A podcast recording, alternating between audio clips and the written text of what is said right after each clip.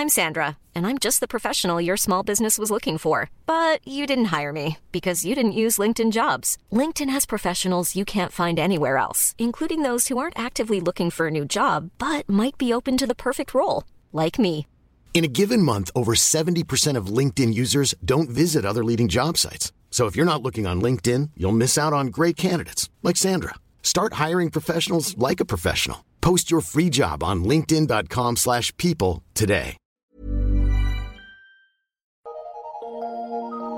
Eu sou Mário Persona e essas são as respostas que eu dei aos que me perguntaram sobre a Bíblia. Você escreveu dizendo que ficou surpresa por eu falar tanto da graça de Deus e, no entanto, por eu acreditar que não haverá segunda chance depois do arrebatamento para quem ouviu o Evangelho e não creu. Sim, é isto exatamente o que entendo das Escrituras, principalmente de 2 Tessalonicenses capítulo 2. Após o arrebatamento, aqueles que já tinham ouvido o Evangelho da salvação e não creram, continuarão até a ser religiosos exteriormente, como talvez já fossem antes. Eles estarão nas fileiras daquilo que Apocalipse chama de a grande meretriz, a mulher que não é a noiva pura, mas é a falsa igreja.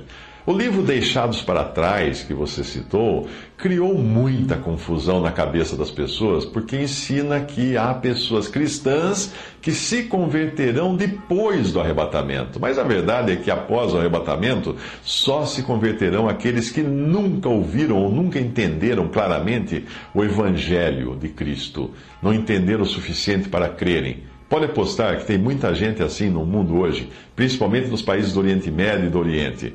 E também as crianças que não tinham idade suficiente para decidir. Esses se converterão depois do arrebatamento. Portanto, muita gente, principalmente judeus, se converterá e será salva depois do arrebatamento.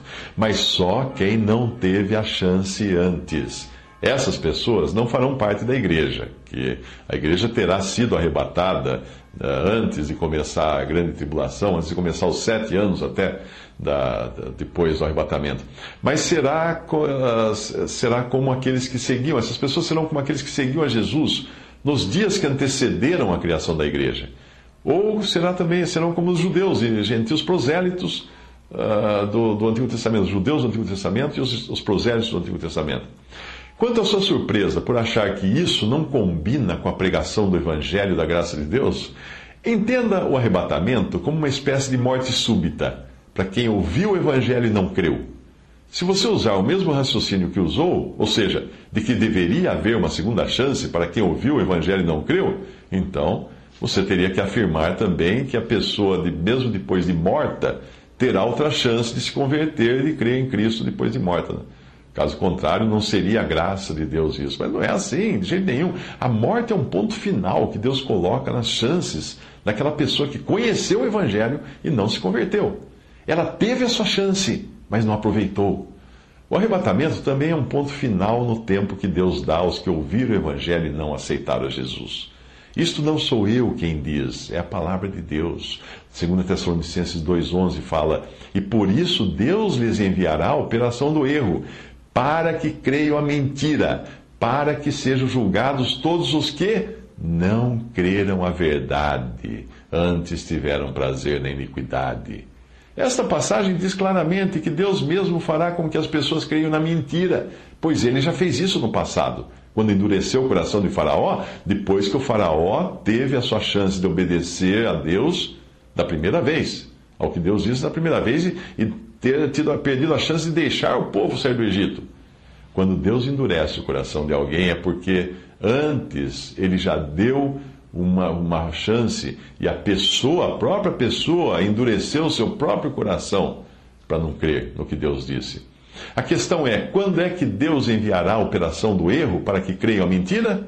O contexto diz um pouco antes disso, em 2 Tessalonicenses 2,7: Porque já o mistério da injustiça opera, somente há um que agora resiste até que do meio seja tirado, e então será revelado o iníquo, a quem o Senhor desfará pelo assopro da sua boca e aniquilará pelo esplendor da sua vinda. A esse cuja vinda é segundo a eficácia de Satanás com todo poder e sinais e prodígios de mentira, e com todo engano da injustiça para os que perecem, porque não receberam o amor da verdade para se salvarem. Não receberam o amor da verdade. Veja a ordem: primeiro, a operação do mistério da injustiça. Segundo, a retirada do que resiste, que é o Espírito Santo da terra. Terceiro, a revelação do iníquo.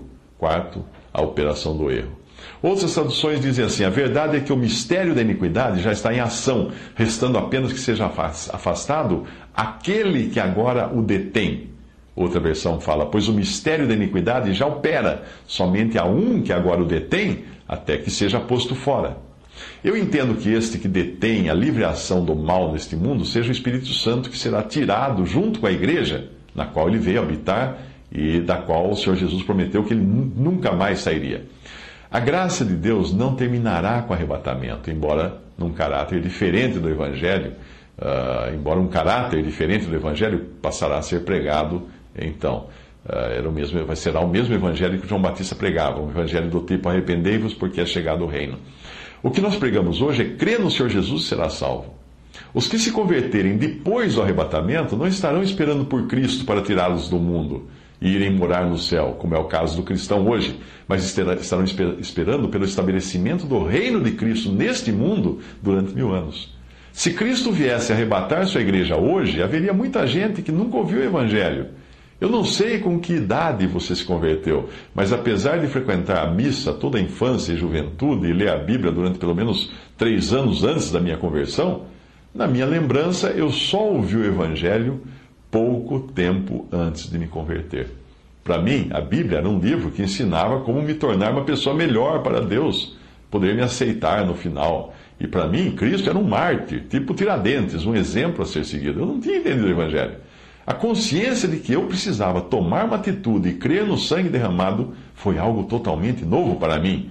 Apesar de já ter visto tantas e tantas vezes imagens de Jesus crucificado no catolicismo, ter lido várias vezes o Evangelho, eu não entendia. Portanto, não se preocupe, porque vai ter muita gente que conhecerá o Evangelho pela primeira vez durante a tribulação e será salva pela mesma graça que nos salvou. Aqueles que não rejeitaram a verdade para se acabarem se perdendo no final.